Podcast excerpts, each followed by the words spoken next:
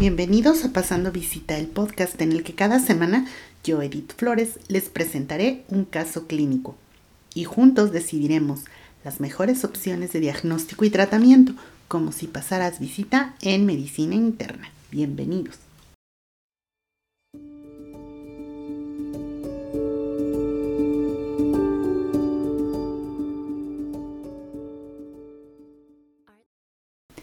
Sean bienvenidos a este episodio de Pasando Visita. En esta ocasión platicaremos de diabetes y algunas situaciones especiales. Comenzamos. Hablemos primero de diabetes e insuficiencia cardíaca. La insuficiencia cardíaca es un síndrome clínico, es decir, un conjunto de signos y síntomas que se caracteriza por disnea, edema o fatiga. Y esto es consecuencia de alteraciones en la estructura o en la función del corazón lo que hace que el gasto cardíaco o el trabajo que realiza el corazón sea insuficiente para mantener las funciones del resto del cuerpo. La insuficiencia cardíaca es una entidad clínica muy frecuente entre las personas que viven con diabetes. Y en los próximos años se espera que el número de personas que vivan con insuficiencia cardíaca va a aumentar de manera considerable, no solo porque la población será más longeva, sino también porque el número de personas que viven con hipertensión arterial y diabetes tipo 2, conocidos factores de riesgo de insuficiencia cardíaca, tendrán una expectativa de vida mayor como resultado de los mejores tratamientos para eventos cardiovasculares agudos y descompensaciones de la enfermedad. Específicamente hablando en diabetes, se sabe que el mal control de la glucosa se asocia con un mayor riesgo de desarrollo de insuficiencia cardíaca. Por cada incremento de un punto porcentual en la hemoglobina glicosilada, el riesgo de insuficiencia cardíaca incrementa entre un 8 y un 40%.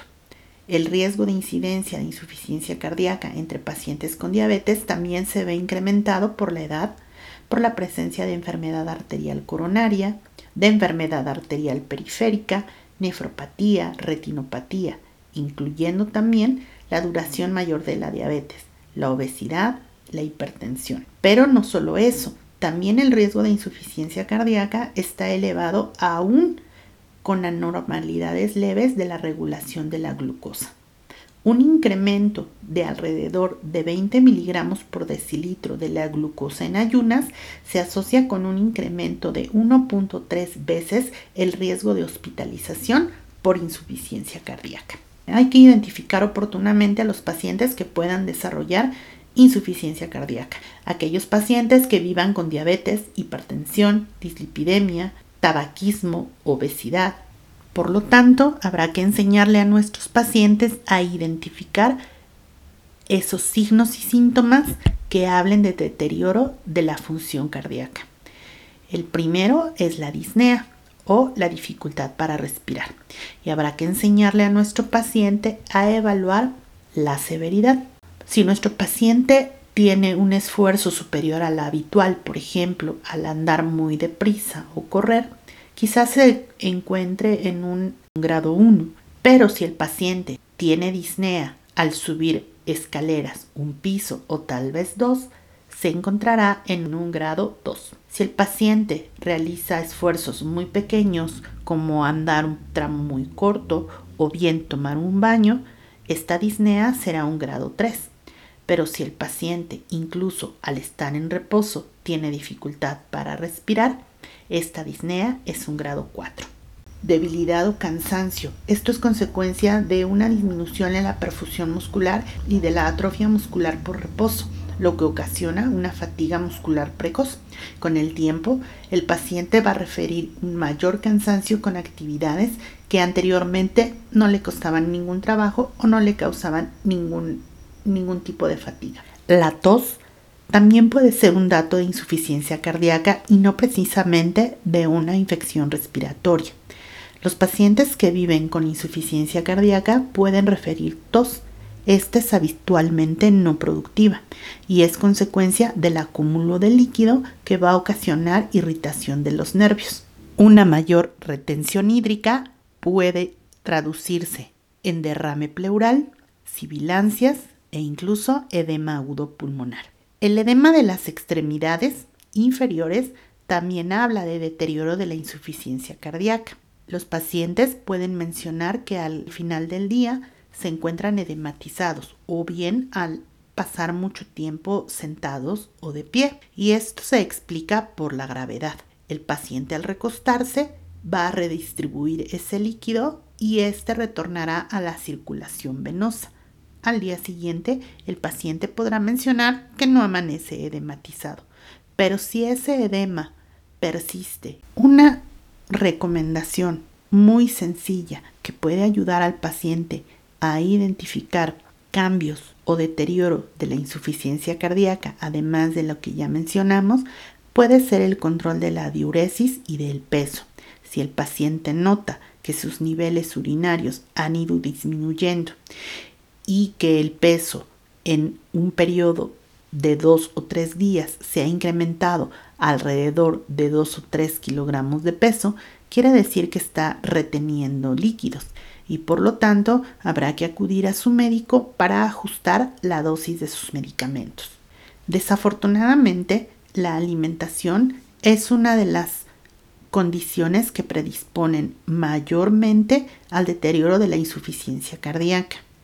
Hay que instruir a nuestros pacientes y a sus familiares a restringir el sodio de la dieta y algunas recomendaciones que podemos hacerle a nuestros pacientes para limitar la ingesta de sodio puede ser tan sencillo como no agregar más sal a los alimentos mientras los esté preparando, ni tampoco poner un salero en la mesa. Enseñarle a nuestro paciente a condimentar sus alimentos con algunas especias, por ejemplo, albahaca, orégano, limón en polvo, ajo en polvo, cebolla, vinagre balsámico, jengibre u otras especias. Esto le dará más sabor a la comida y no lo hará extrañar el sodio. Adobar o marinar la carne, el pollo o el pescado en algunas de estas especias.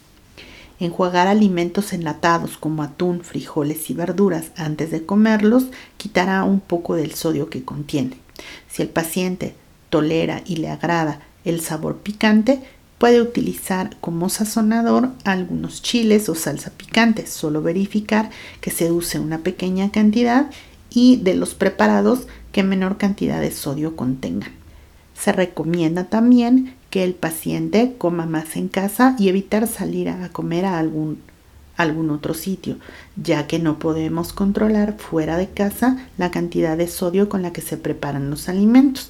Pero si esto es inevitable, puede pedir en el sitio que le preparen aparte los condimentos para que los sazone a su gusto. Hay algunos sustitutos de la sal. No se recomienda utilizarlos porque no tienen sodio, pero pueden contener potasio. Y este puede ser perjudicial para algunas personas con determinadas enfermedades, por ejemplo, la insuficiencia renal. Hay que limitar también la cantidad de leche, yogur o helado que consuma porque también estos pueden ser moderadamente altos en sodio. Enseñarle a nuestro paciente a leer las etiquetas para que elija adecuadamente aquellos productos que contengan una menor cantidad de sodio.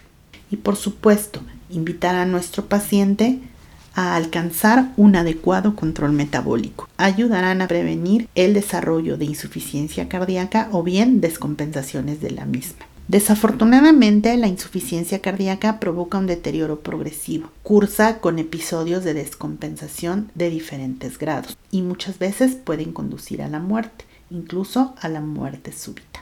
De ahí la importancia de educar a nuestros pacientes para identificar datos de deterioro. Hablemos ahora de diabetes y enfermedad hepática crónica. Cuando diabetes y enfermedad hepática crónica se presentan como enfermedades concurrentes, se asocian con peores resultados, pues disminuye la supervivencia. Hay una mayor probabilidad de desarrollo de insuficiencia hepática severa, una mayor incidencia de cáncer hepatocelular y muertes relacionadas, así como mayores complicaciones relacionadas con trasplante hepático. Independientemente de la etiología de la enfermedad hepática crónica, si estos además viven con diabetes, la supervivencia a 5 años es menor. Algunos autores calculan una reducción en la supervivencia del 40% cuando se compara con personas que únicamente viven con insuficiencia hepática crónica. Los pacientes que viven con diabetes tipo 2 tienen 3.5 veces más riesgo de infecciones por virus de hepatitis C, pero también la infección por virus de la hepatitis C se asocia con un incremento de diabetes hasta 1.7 veces. La diabetes tipo 2 aumenta el riesgo de hígado graso no alcohólico y sus complicaciones. Y hasta un 68% de los pacientes que viven con diabetes tipo 2 tienen hígado graso. ¿Cuál es la importancia del hígado graso? Como hablamos en el podcast anterior, la resistencia a la insulina promueve liberación de ácidos grasos libres desde el tejido adiposo. Esta resistencia a la insulina, ya lo mencionamos, es ocasionada por la diabetes, por la obesidad principalmente. Estos ácidos grasos libres se acumulan en el hepatocito y tienen un efecto tóxico a este nivel, pues aumentan la lipogénesis. Dentro de la célula hay un acúmulo de grasa, lo que ocasiona esteatosis. Pero esta esteatosis también es dañina, aumenta el estrés oxidativo dentro de la célula incrementando la formación de radicales libres. Estos radicales libres son moléculas dañinas que favorecen la inflamación y a la larga necrosis y fibrosis de las células en el hígado. Este ciclo se perpetúa con el paso del tiempo hasta ocasionar insuficiencia hepática crónica. La insuficiencia hepática crónica se clasifica en tres etapas. Depende de si presenta ascitis, de los niveles de bilirrubina, de los niveles de albúmina, de los tiempos de coagulación y si el paciente tiene alteraciones neurológicas o mentales, lo que conocemos como encefalopatía. Esta estadificación de la insuficiencia hepática crónica se conoce como escala Child-Pugh. Y en etapas iniciales de la insuficiencia hepática crónica, es importante que los pacientes mantengan niveles de hemoglobina glicosilada lo más cercano a lo normal, lo mismo que sus niveles de glucosa en ayuno y postprandiales. Sin embargo, en etapas avanzadas ya no es tan confiable el nivel de hemoglobina glicosilada. En etapas avanzadas, los niveles de glucosa en ayuno son menos estrictos, tanto en casa como en el hospital y es conveniente instruir al paciente y a su familiar en la importancia del monitoreo constante de la glucosa. Los pacientes que viven con insuficiencia hepática crónica y diabetes son más propensos a las hipoglucemias que otro grupo de pacientes. Hay que prestar especial atención a los niveles preprandiales de glucosa y que a veces pueden corregirse con administración de insulina rápida. A veces no se requieren grandes cantidades de insulina, pues el riesgo de hipoglucemia siempre está presente. Hay que enseñarles a nuestros pacientes a reconocer datos iniciales de encefalopatía hepática, como temblor, inversión del ciclo sueño-vigilia, sangrado de tubo digestivo. Evaluar constantemente la alimentación, pues el exceso de proteínas, el exceso de líquidos, pues un exceso de proteínas y de líquidos también puede ocasionar encefalopatía hepática. En lo que se refiere a los fármacos reductores de la glucosa o hipoglucemiantes, deberemos seleccionarlos de acuerdo con la severidad de la enfermedad. En etapas iniciales quizás tendremos mejores resultados con metformina y en etapas más avanzadas preferiremos análogos de insulina como de Gludec, de Temir, Levemir o Glargina o bien inhibidores de DPP4. Nefropatía diabética o enfermedad renal crónica atribuida a diabetes ocurre hasta en un 40% de los pacientes con diabetes tipo 2 y es la principal causa de enfermedad renal terminal a nivel mundial. Se define como la presencia de al menos 3 meses de una tasa de filtrado glomerular menor de 60 mililitros minuto o la presencia de lesiones renales estructurales, es decir, alteraciones histológicas o funcionales. evaluados con niveles de albuminuria, alteraciones en el sedimento urinario o pruebas de imagen que puedan provocar un descenso de esa tasa de filtrado glomerular. Para determinar la tasa de filtrado glomerular podemos hacerlo con una recolección de orina de 24 horas para determinar no solo la tasa de filtración glomerular, sino también la microalbuminuria. Calcularlo también mediante fórmulas o bien determinando el índice de albumina urinaria, creatinina urinaria. Una vez que hemos evaluado la tasa de filtrado glomerular, vamos a estadificar la enfermedad renal crónica del paciente para hacer los ajustes necesarios de los fármacos reductores de glucosa, de los medicamentos antihipertensivos, entre otros. Y para eso utilizamos la escala CADIGO. La escala CADIGO estadifica la enfermedad renal de acuerdo con la tasa de filtrado glomerular en cinco grupos. Tasas de filtrado glomerular por arriba de 90 mililitros por minuto es una tasa de filtrado glomerular normal. El grado 5 o falla renal es aquella tasa de filtrado glomerular menor de 15 mililitros minuto. Pero no solo esto, también la escala Cadigo incluye los niveles de albuminuria. Con enfermedad renal crónica identificada o con factores de riesgo, tener un buen control glucémico con hemoglobinas glicosiladas menores de 7%, un adecuado control de líquidos y en etapas avanzadas considerar la restricción hídrica, una alimentación baja en sodio, potasio, fósforo, ácido úrico y con proteínas de alto valor como las que se encuentran en el pescado o en el pollo.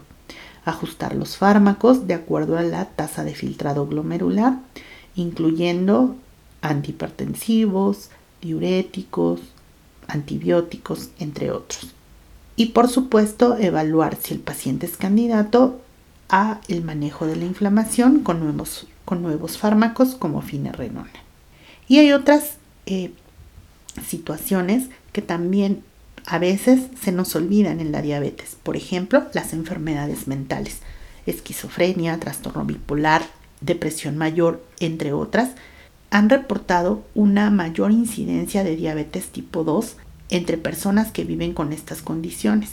Y se sabe que ellas también tienen el doble de riesgo de padecer enfermedades cerebrovasculares. La demencia, sabemos que también se ha reportado cierta asociación con diabetes. El deterioro cognitivo varía desde una sutil pérdida de la memoria hasta la demencia que se puede manifestar con pérdida de la capacidad para realizar actividades de la vida diaria. La diabetes tipo 2 se conoce ya como un factor para el desarrollo de demencia. Y se sabe que niveles muy altos de hemoglobina glicosilada o muy inestables están asociados con un mayor riesgo de demencia.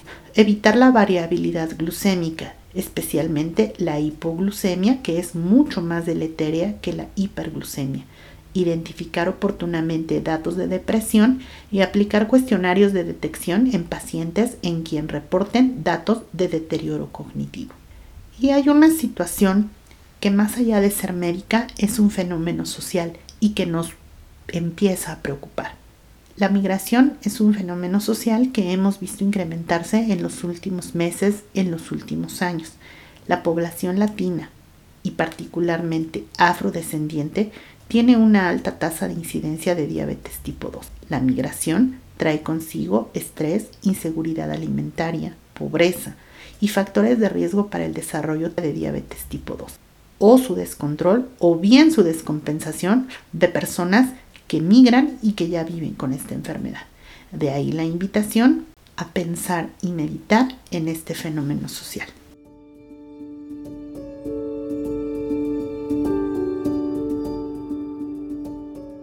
La diabetes es la epidemia del siglo XXI. Es necesario que trabajemos en equipo, enfermería, nutrición, médicos, trabajo social, familiares y amigos. El adecuado control, la identificación de factores de riesgo y signos de descompensación para referir oportunamente y recibir atención médica hacen la diferencia. Ayudemos todos a que nuestros pacientes o a aquellas personas que queremos y que viven con diabetes tengan una mejor calidad de vida. Gracias a todos por escuchar este episodio. Les agradecemos. Síganos en nuestras redes sociales, escríbanos a nuestro correo electrónico, sigan recomendándonos, no dejen de escucharnos en todas las plataformas donde escuchen podcast. Los esperamos en el próximo episodio para seguir pasando visita. Hasta pronto.